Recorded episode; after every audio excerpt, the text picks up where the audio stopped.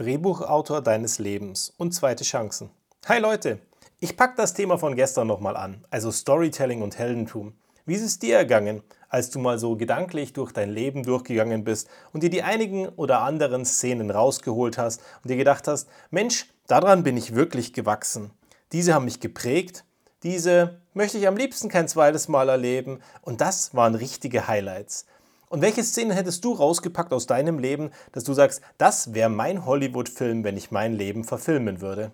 Ich hoffe, da sind viele gute Sachen dabei und am Ende, wenn du auf dein Werk guckst und deinen bisherigen Werdegang, dann hast du das Gefühl, dass du sagst, ich bin glücklich, ich bin zufrieden und ich bin angekommen. Und wenn das nicht so ist an einigen Stellen, dann mach dir nichts draus. Du hast ja noch ein paar Tage, Monate, Jahre, Jahrzehnte Zeit. Hoffentlich, ganz lange. Und hoffentlich kannst du es genießen.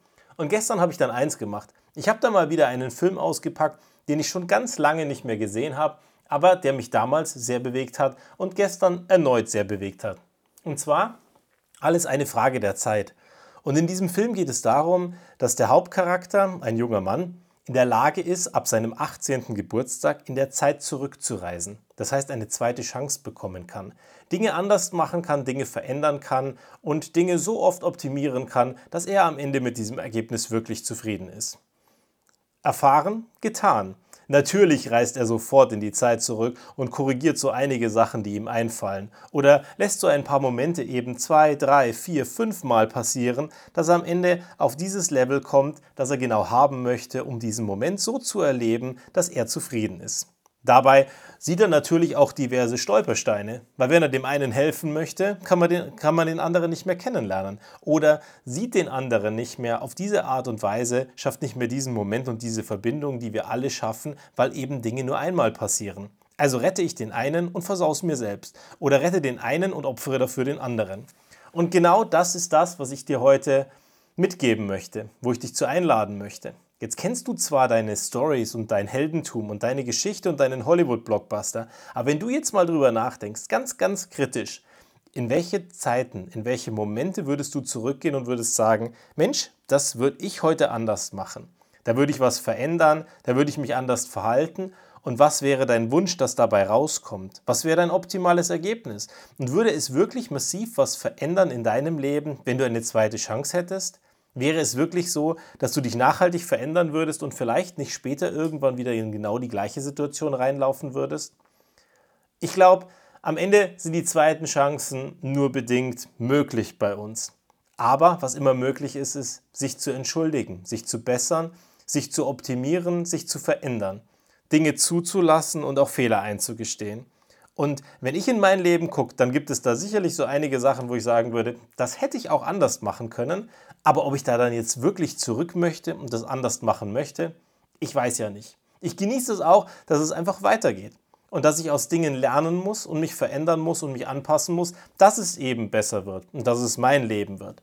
Und das ist die zweite Geschichte, die ich dir mitgeben möchte. Ich glaube, wenn wir jeden Tag die Einstellung haben, dass wir zurückreisen könnten und sagen könnten, was würden wir an diesem Tag anders machen, dass es der glücklichste und beste Tag unseres Lebens wird und das jeden Tag immer wieder machen würden, aber dabei auch die Einstellung verinnerlichen, dass wir sagen, wir können nicht zurückreisen. Also lassen wir jeden Tag den besten, den glücklichsten unseres Lebens werden oder machen zumindest etwas Gutes aus den Situationen, genießen die Fehler und haben ganz viel Spaß auf dem Weg und lachen über Ungeschicke, dann glaube ich, dass das Leben deutlich besser wird, obwohl wir nicht Zeitreisen könnten. Auf der anderen Seite gibt es da noch eine zweite Geschichte. Wenn du dein Drehbuch weiterschreiben würdest, wenn du dein Leben weiter erzählen würdest und wenn du der Autor deines Lebens wärst, dann ist es das eine, dass du heute deinen Hollywood-Blockbuster hast, deine Ups and Downs und deine Heldengeschichten, wie du gestrauchelt bist, wieder aufgestanden bist und heute dieser glorreiche Charakter bist, der dich jeden Tag im Spiegel anguckst.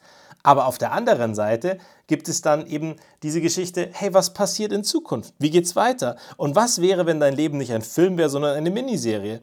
Oder eine Serie mit Cliffhangern, mit Season-Finales und allem drum und dran. Was sollte da noch alles passieren? Mach dir mal Gedanken drüber. Was wäre dir wichtig? Was möchtest du erleben? Und was tust du dafür, dass diese Dinge wirklich passieren? Oder wie viel investierst du in Beziehungen, die dir wirklich wichtig sind? In die Menschen, die dir wichtig sind? In eine Partnerschaft, in Freunde, in Familie oder in deine Hobbys und die Erlebnisse, die du schaffen möchtest?